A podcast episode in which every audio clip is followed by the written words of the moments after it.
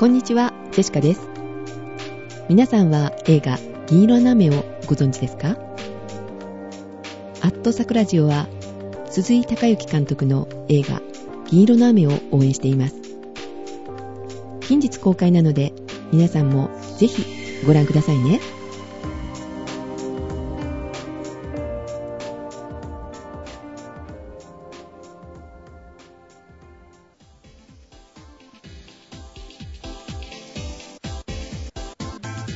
ウーマン・ライクス・テクノロジー。この番組は、メカ好きなジェシカがテクノロジーについておしゃべりをしていく番組です。お届けするのは、対価問うという、えー、新聞記事を見て、対価ナウと呼んでしまった、えー、ツイッター中毒になりつつあるジェシカが一人でお届けします。はい、こんばんは。えー、ね、先ほど言いましたけども、ツイッター、えー、最近ね、つぶやいているんですけれども、まあ、少しだけ、えー、つぶやきが少ないっていう風なね、ことも言われてますが、えー、それほどね、えー、仕事中にはこうつぶやけないし、休みは休みでね、そんなにパソコンの前にね、ずっといるわけではないですしね。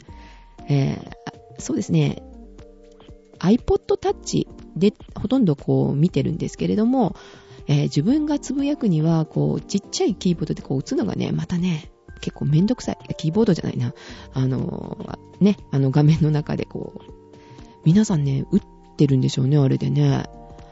すごいなと思いますよ。あの、打ち間違いっていうか、あの、隣のキーをついついね、こう、押してしまいません？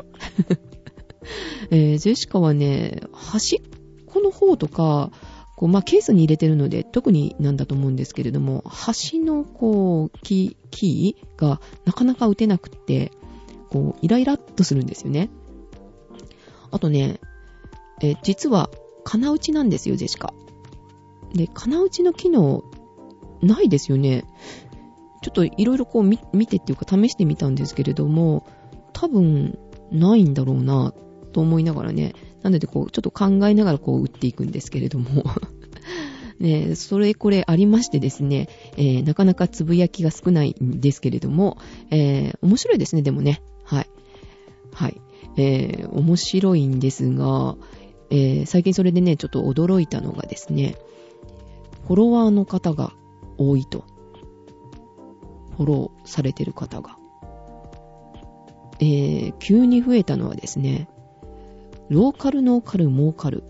こちらの方で、最後の方だったかな、さくらちゃんとなんかちょっとふざけ合って、えー、さくらちゃんはブログを探してねって言ったのかな。えっ、ー、と、ゼシカの方は、ツイッターで探してねって、えー、一言ちょっとね、冗談交じりに言ったんですけども、それをアップした途端にね、えっ、ー、と、探していただいて、みんなにフォローしていただきました。びっくりしましたね。はい。えー、ジェシカもね、こう、探してみた、自分の名前探してみたんですけども、なかなか見つからないくないですか？カタカナでジェシカって言っても多分出てこないのかな？出てこなかったんですけど、と、綴りがですね、メールの方で使ってる、メールアドレスで使ってる綴りと、あの、ちょっと違っておりまして、えっ、ー、と、ゼシカが Z、Z .e.ssica があのメールアドレスなんですけれども、えっと、C がね、もう一ついるんですよ。えー、なぜかというともう Twitter の方でアカウントがこうもうすでに使われておりましたのでね、えー、仕方なく C を2つこう重ねたんですけれども、えー、それでね、えー、どうやって皆さん見つけたのかなって。桜塩だったら引っかかるのかなよくわかんないですけどね。えー、それでちょっと自分で検索はしてないのでわからないんですけれども、えー、皆さんすごいなぁと思っちゃいました。えー、ね、えー、ツイッターね、まだされてない方もよかったらね、えー、ツイッター始められたら、あの、検索してみてください。ジェシカのこと。フォローしていただきましたら、あの、すぐね、フォロー返しいたしますよ。はい。はい、ということで、はい、メールをいただいておりますので、まずメールをご紹介したいと思います。件名が桜城ウーテクアテ。で、こんにちは、ジェシカさん、シオンさん、ご無沙汰しています、ガチョウです。はい、こんにちは、ガチョウさん。はい。マップラス3を、えー、購入とのことですね。こちらの方はご存知でしょうか？ということで、えー、っと、リンクがこう貼ってあるんですけれども、えー、これね、ライブドアのブログかな？マップラスナビという、あの、開発人なのブログだそうです。はい。質問とか要望とかあれば、こちらで意見してみてはいかがでしょうという、ね、えー、ご案内いただいております。えー、早速ね、えー、ジェシカこの、マップラスのサイトっていうかな、ブログね、見てみました。えー、そうすると、やはりあの、ね、バグが多かったっていうことで、えー、10月の末ぐらいには、えー、不具合をね、直したものを、こう、サイトの方にあげますということでした。で、それを、えー、取り込んでもらって、こうね、不具合をね、修正するっていう形にしたみたいですね。なので、これからね、ご購入される方は、もう対処してあるのかな？してなかったらいけませんのでね、このね、サイトね、見ていただいたらと思いますね。11月になったらもう、もう OK かな？もうそろそろ上がってるんですかね？確認はしていないんですけれども、あとですね、あの、メールも来ましたね。不具合というのでね、えー、マップラスを発売してる元ですね、エディアさんの方からメールが来まして、えー、っと、PSP のバージョンを上げてくださいと。まずあの、マップラス3を買った時には、えー、バージョンが5.5っていうのがもともと入ってるんですね、UMD の中に。で、上げないとこう起動しないという形になっておりましたけども、その5.5でもまずいということが分かったんでしょうね。6.1が今、ね、上がってるんですけれども、こちらの方にバージョンアップしてから、あの、起動してもらったら、えー、不具合治るかもしれませんので、って起動してみてくださいっていう風なね、メールいただきましたけど、遅いよって感じですよね。もう、とっくにね、まず、まず壊れたし、ねもう直すしか手はなかったし、みたいなね、感じでね。えー、ちょっとね、まあもう、だいぶあの怒りは収まったんですけれども、ね、えー、というようなことが、このブログの方には書いてありました。はい、ありがとうございました。で、私の方、あの、メールに戻るんですけども、私の方、えー、ガチョウさんですね。ガチョウさんの方は、マップラス専用機 PND の E100MP をバイク用に使っていますと。あ、ガチョウさんね、バイクに乗ってらっしゃるんですよね。はい。こちらはコンパス、加速度センサー付きですので、トンネル内でもへっちゃらですよ、と。んでは、というね、メールでした。はい、ありがとうございます。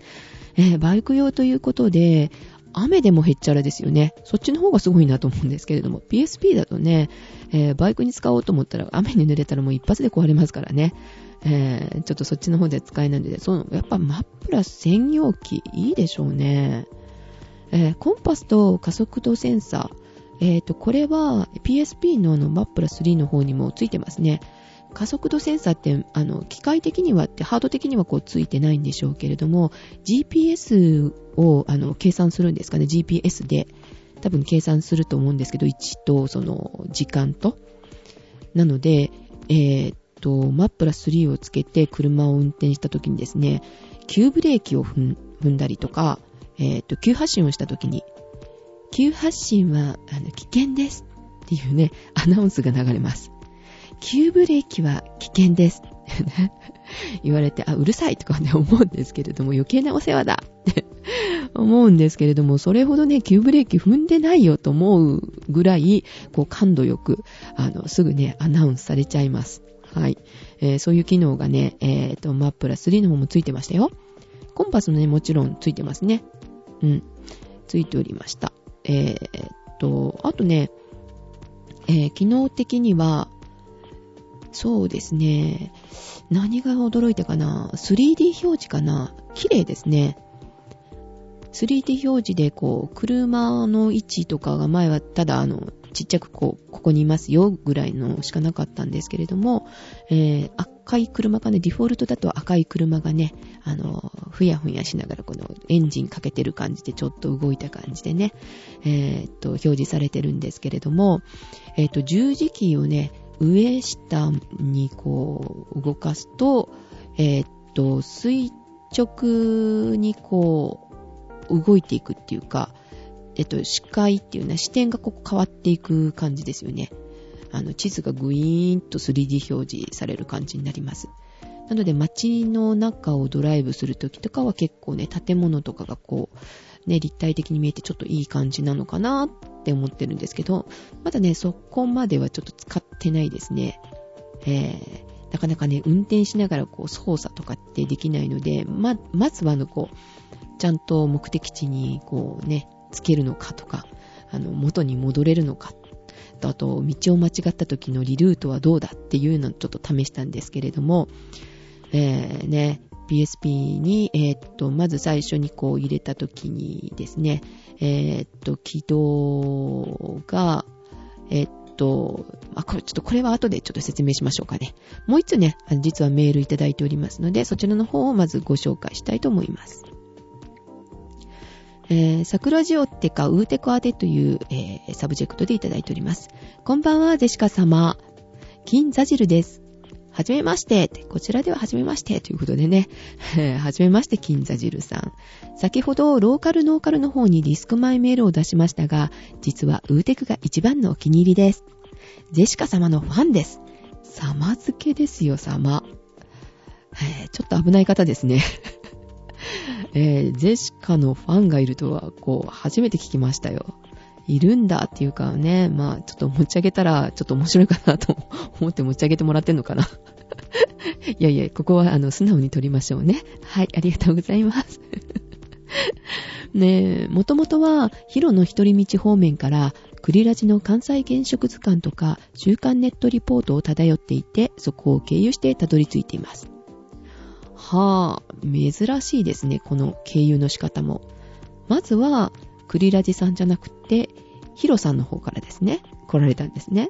で、ヒロさんがやっている関西原色図鑑からの、ってことですよね。で、シオンさんつながりですか？それで、ウーテクに来られたっていう感じでしょうか、えー、珍しい経歴ですね。で、あと、ローカルノーカルの方にね、リスク米の、えーと、メールをいただいたと。あの、初めて聞いた方は、リスク米？なんだって思われると思うんですけども、えっ、ー、と、ローカルノーカルの方で、あの、ゼンさんという方がね、えー、農業をされてるんですけれども、専業農家されてるんですが、えー、この、あの、ゼンさん提供で、リスク米。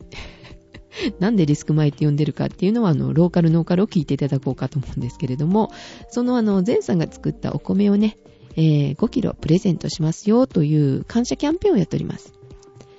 ので、えっ、ー、とね、えっ、ー、と、その応募でね、えー、この金座汁さんね、メールをいただいたんですね。はい。えー、その、ね、感謝キャンペーンやっておりますので、11月の2日締め切りだったかな。えー、よかったらね、ローカルノーカルの方を聞いていただいて、えー、リスクマイ、あの、プレゼントコーナー、違うな、リスクマイクレーっていうコーナーだったかな。えーと、そちらの方にね、メールいただいたらと思っておりますので、よかったら聞いてやってください。はい。えー、ということで、あの、メールに戻りますが、シオンさんが退職され、現在就職活動を続けているため、あ、ん？続けられているため、ネット環境がなく、現在収録もままならないだろうなぁと想像しておりますと。ご心配いただいてね、ありがとうございます。はい、シオンさんね、そういうことなんですよね。はい。えー、ということで、本当にということでね、えー、ウーテクもね、しばらくね、えー、シオンさんが就職されるまでお休みしようかなと思ってたんですけれども、はい。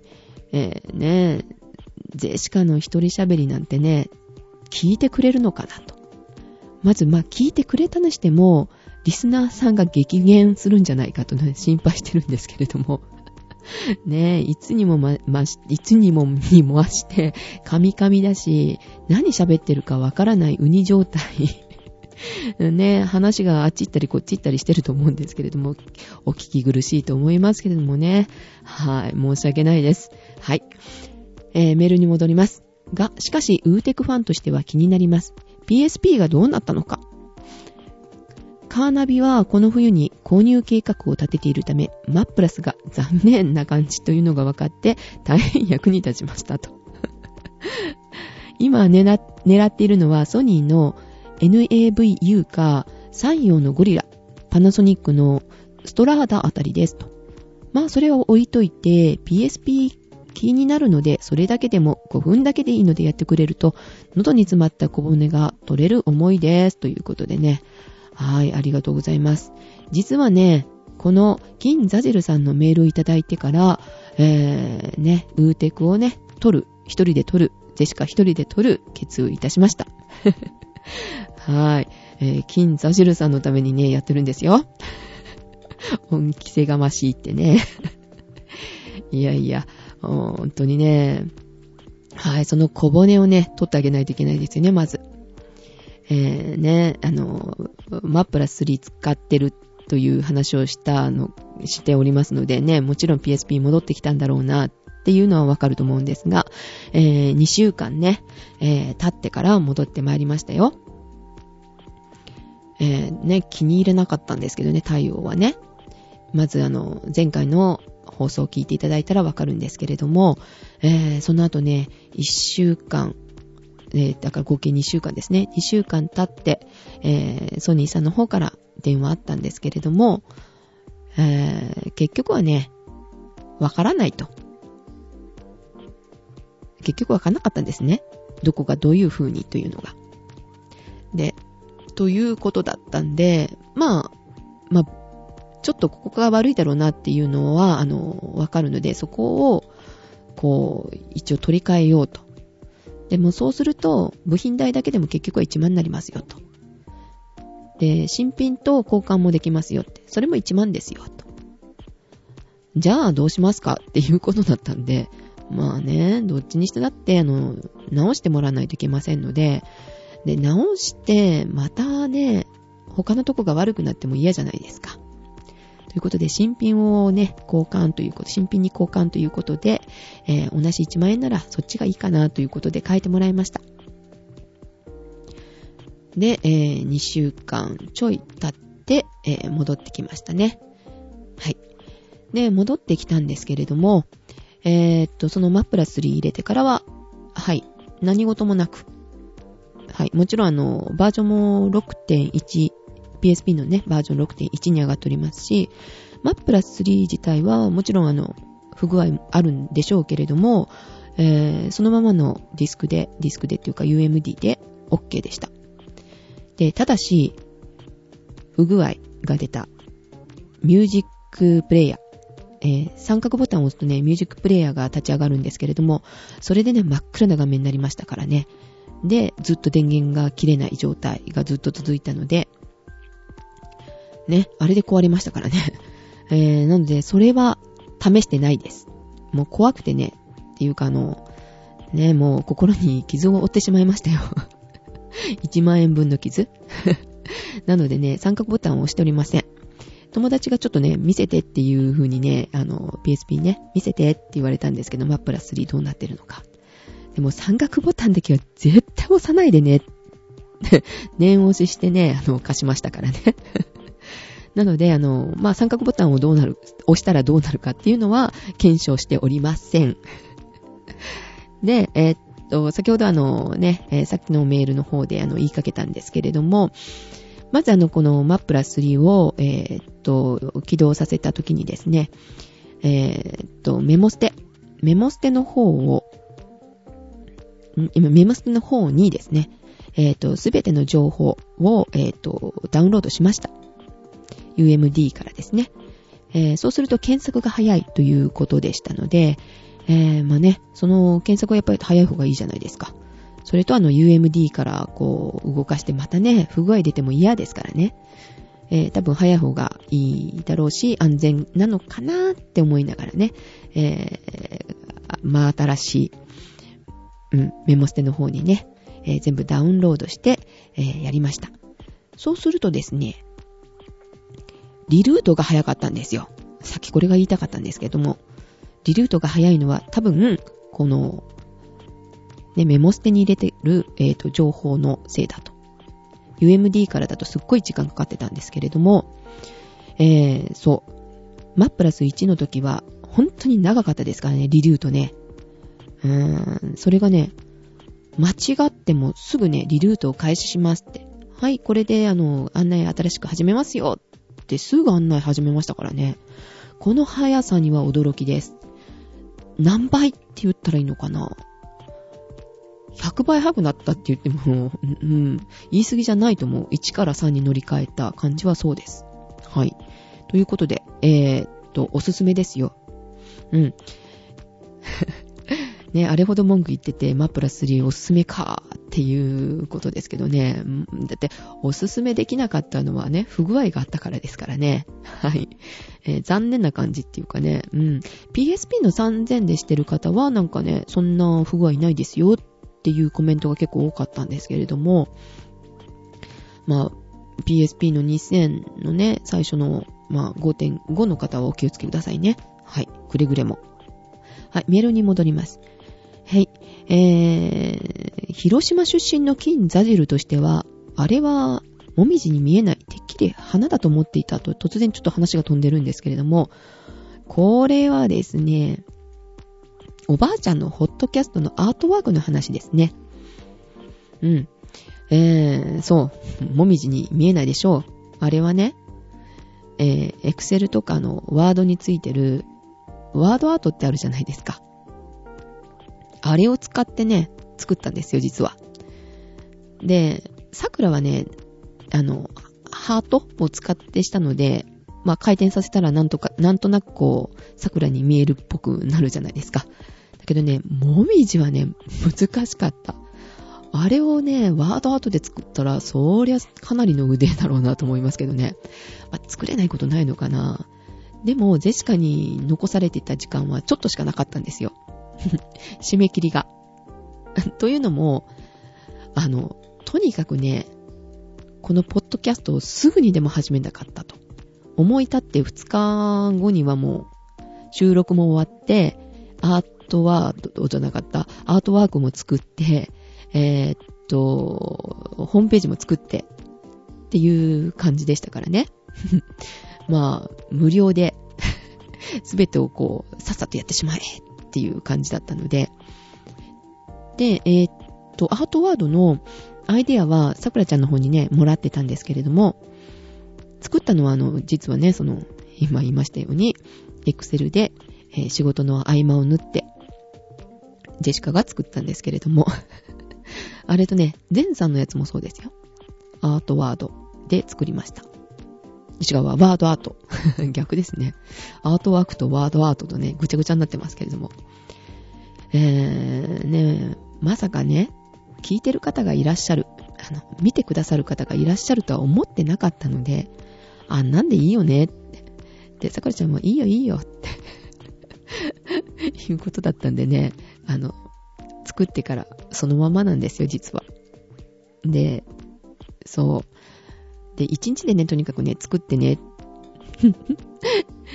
で、あの、BGM もそうだったんですけれども、5分で作ってね、でしたからね、桜ちゃんに オーダー出したのが。うん、ホームページもね、そんな感じで1日で。まあ、とれ、確かね、平日だったと思いますよ。平日に作ってって言ったんだと思う。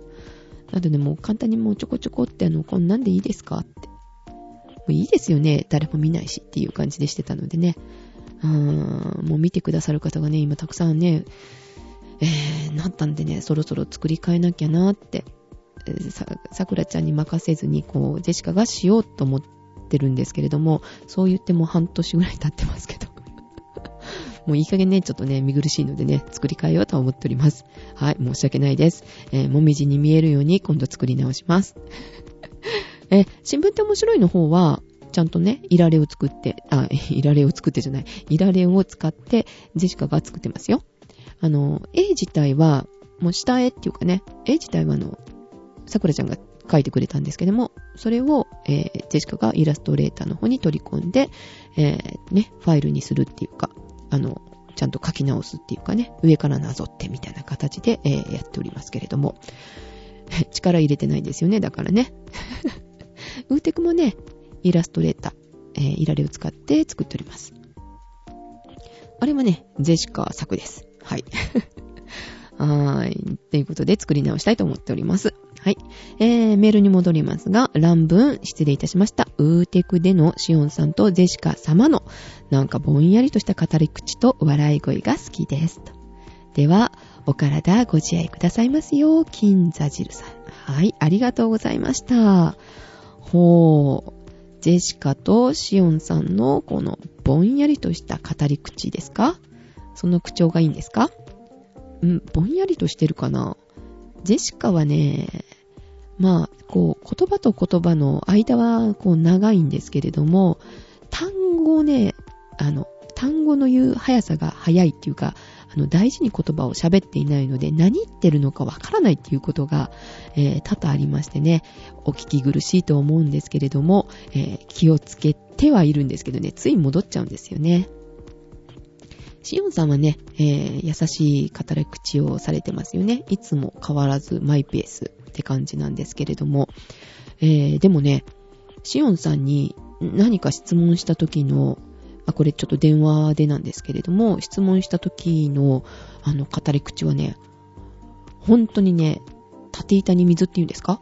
すごいあの、滑らかな説明、わかりやすい説明をされるんですよ。あの、ゆっくりとした感じじゃないですよ、いつもの。もう、タタタタタタとね、えー、説明されます。早口で。いつかね、このウーテクでもね、それをね、披露してもらったらいいなと思うんですけど、シオンさん嫌がるかな？そんな感じですね。はーい。で、えー、っとね、珍しくもう一つね、またね、メールいただいてるんですよ。まあ、かなり空いてますからね、1ヶ月ぐらい空きましたっけ？うん、空いてますのでね、えー、と、もう一つメールをいただいておりますね。こちらもご紹介しておきたいと思います。はい、サブジェクトが、えっ、と、はじめまして。はい、はじめまして。えー、初めてメールします。強めと申しますと。あっと、桜ジオ系すべて聞かせていただいておりますと。はい、ありがとうございます。えー、っと、ボリューム10を聞いていて気になったのでメールしましたと。あ、訂正メールですかね。んジェシカさんが免許証に中型のただ、正し書きで8トンまで乗れると言ってましたが、正確には、えー、車両総重量が8トンなので、一般的に言われる4トン車くらいまでしか乗れませんよと。ああ、そうなんですか。へえ、そういうことなんだ。4トン車って、えっ、と、今までこう、認識のあるものが8トン？車両重量8トン車じゃないね、8トンっていうことなんですね。はい、ありがとうございました。間違ってね、ハットン車に乗るとこでしたよ。危ない危ない。はい。えー、エンジンの使用耐久は街乗り中心の場合から長距離中心の使用まであるので一概には言えません。えー、長距離トラックの場合、オーバーホールなしで100万キロもザラですと。ああ、そうなんだ。へぇー。ガソリン車で30万キロ走る方も見えますと。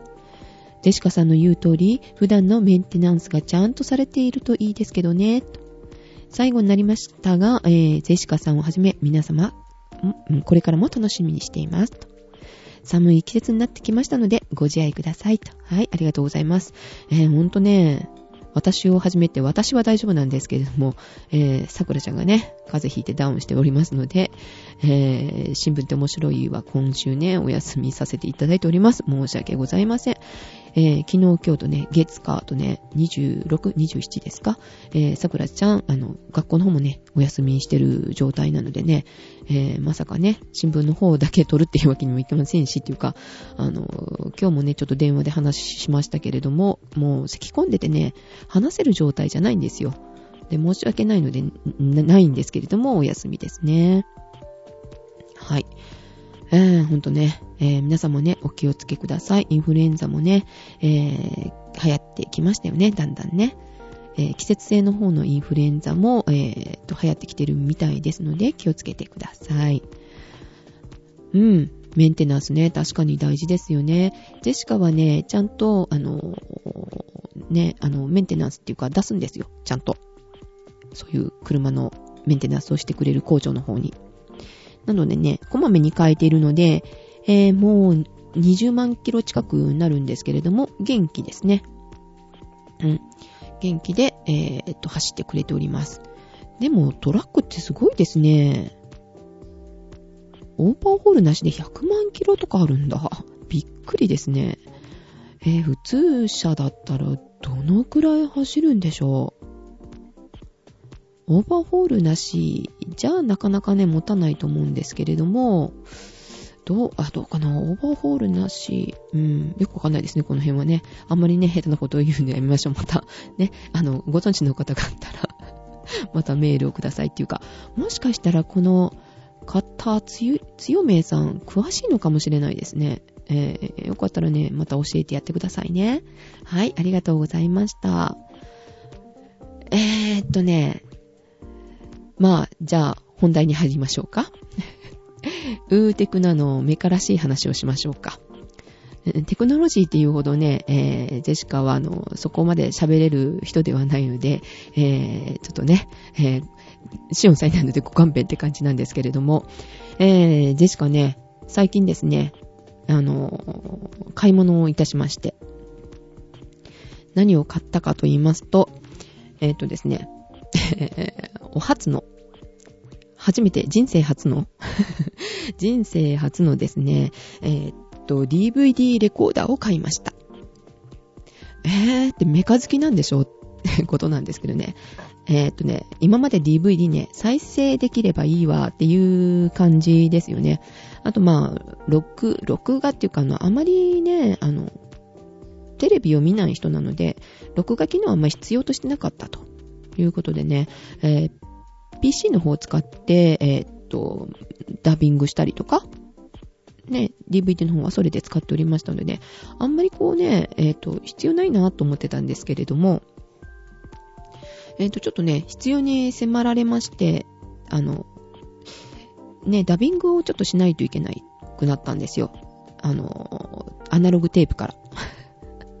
ね、アナログのテープから、えっ、ー、と、DVD に焼く、キャプチャーするにはすっごい時間がかかるし、あと、あの、あれですよね。編集編集をするのにもすっごい、あの、時間かかるし、ちょっと嫌だなと思ったんで、まあ、それなら、あの、レコーダー買おうか、と。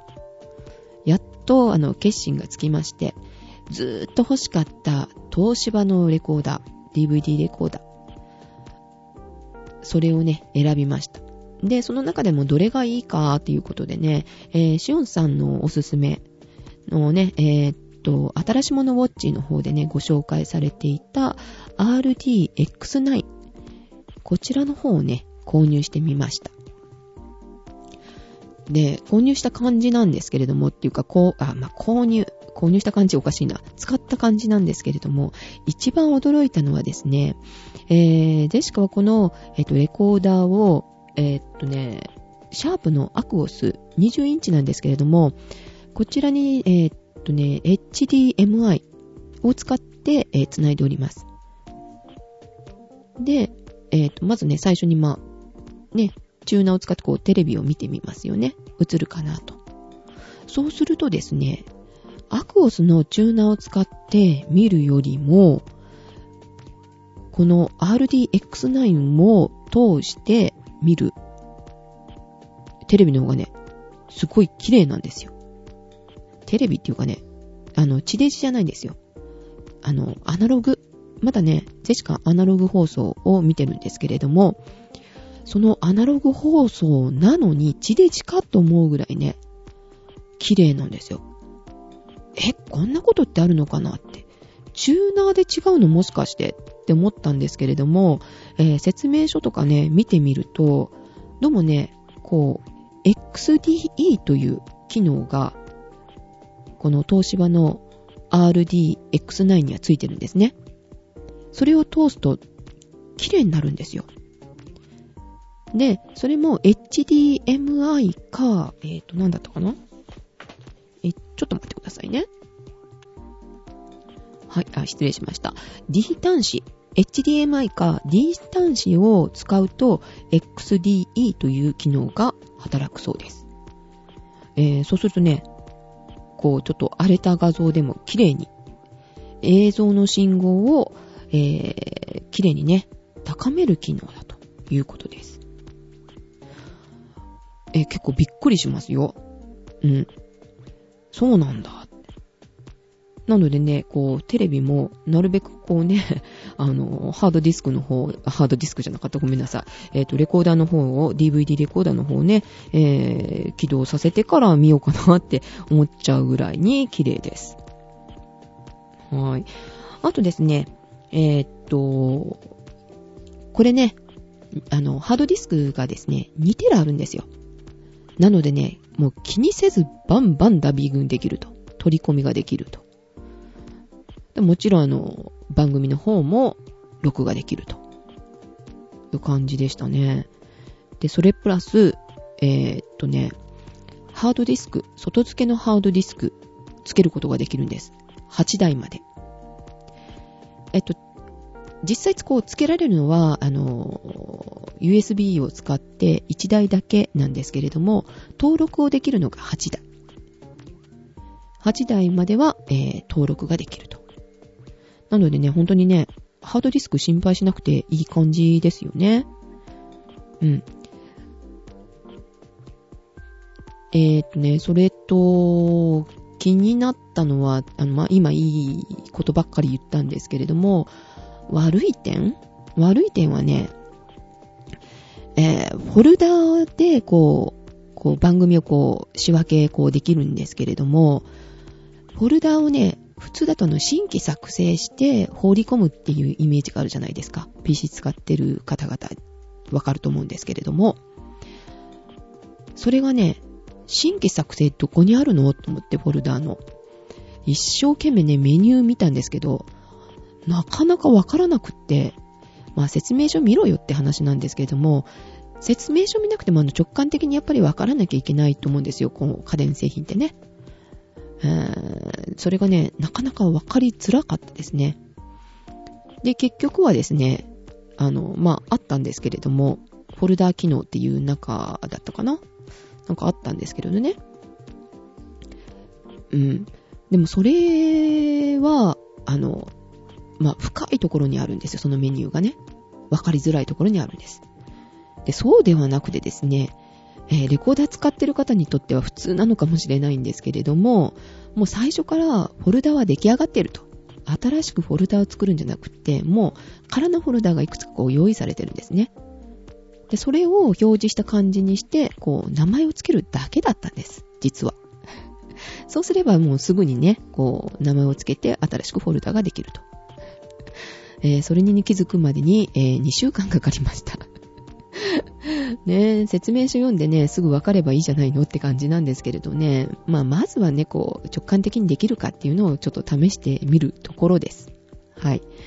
で、まだ使いこなせてはないんですけれども、えー、っとね、もう一つの難点はね、リモコンが使いにくい。これはね、多分ね、レコーダー使ってる方は皆さんそう思ってるんじゃないかなと思うんですけど、どのメーカーでもね。えー、そうですね。えー、っと、メカがこうメ、メカ好きじゃないっていうか、機械が苦手な方にはね、ちょっと慣れるまでにかなりかかるんじゃないかなと思いますね。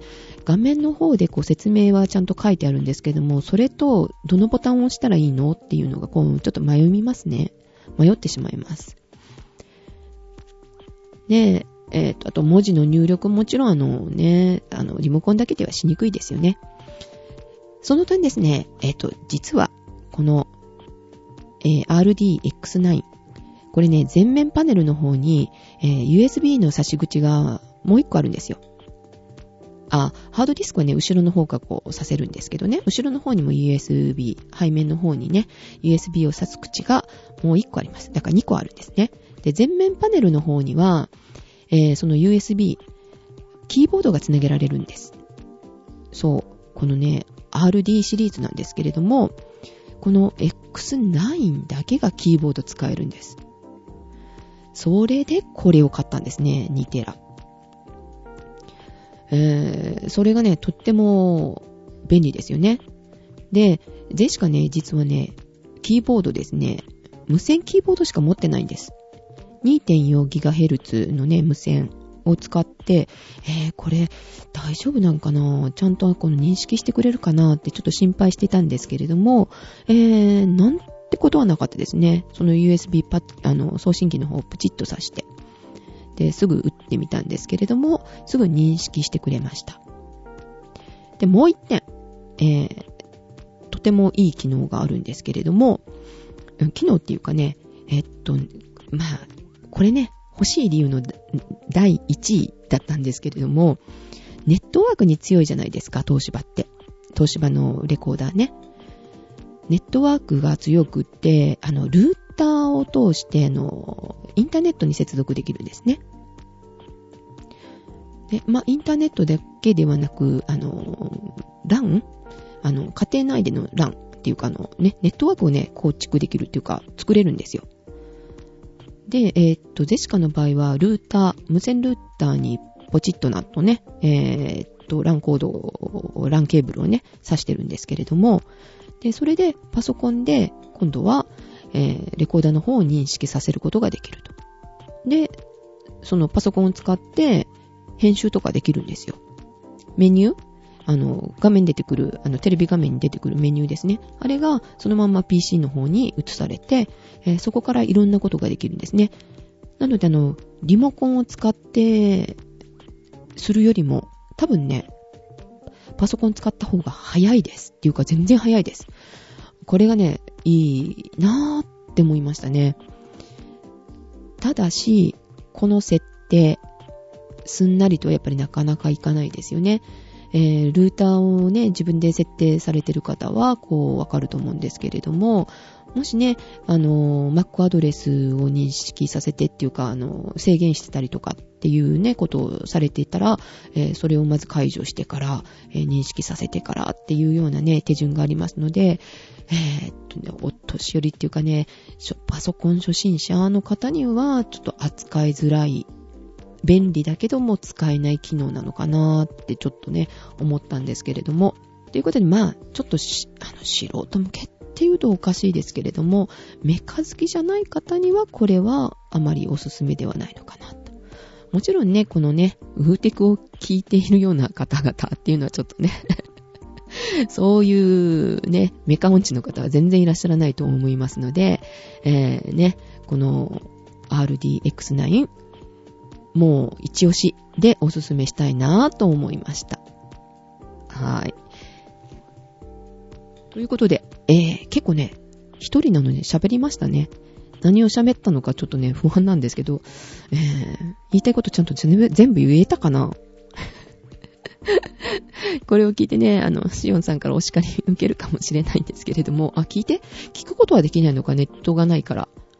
まあ、誰かからこうね、ファイルいただいて、こう、聞いていただけるかな。うーん、どうなんだろう。私が送らないといけないかな。CT に焼いて。はい。